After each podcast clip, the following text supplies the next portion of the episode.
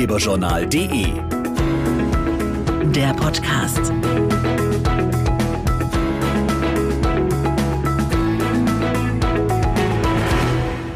Hallo und willkommen zu unserem neuen Ratgeberjournal-Podcast. Heute geht's ums Thema bewusster Kochen und wer hat sich das nicht schon irgendwann mal vorgenommen?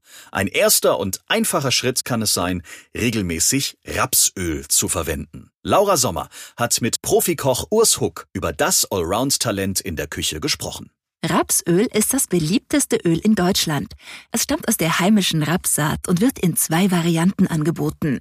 Profikoch Urs Hug. Es gibt kaltgepresstes Rapsöl mit einem schönen nussigen Geschmack. Damit mixe ich zum Beispiel immer Mayonnaisen, mache aber auch Dips damit, mariniere Salate. Dann gibt's auf der anderen Seite noch das raffinierte Rapsöl. Das ist absolut geschmacks- und geruchsneutral. Alle Aromastoffe wurden entzogen und das eignet sich hervorragend zum Braten, Dünsten, Backen, selbst zum Frittieren. Also perfekt für die heiße Küche. Damit ist das Rapsöl ein echtes Multitalent und vielseitig einsetzbar.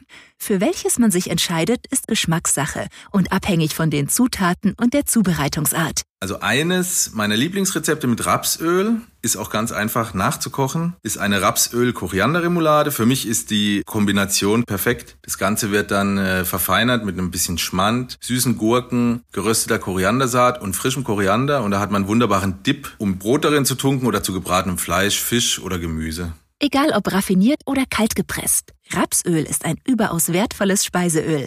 Es hat einen hohen Gehalt an ungesättigten Fettsäuren, zum Beispiel Omega-3-Fettsäuren.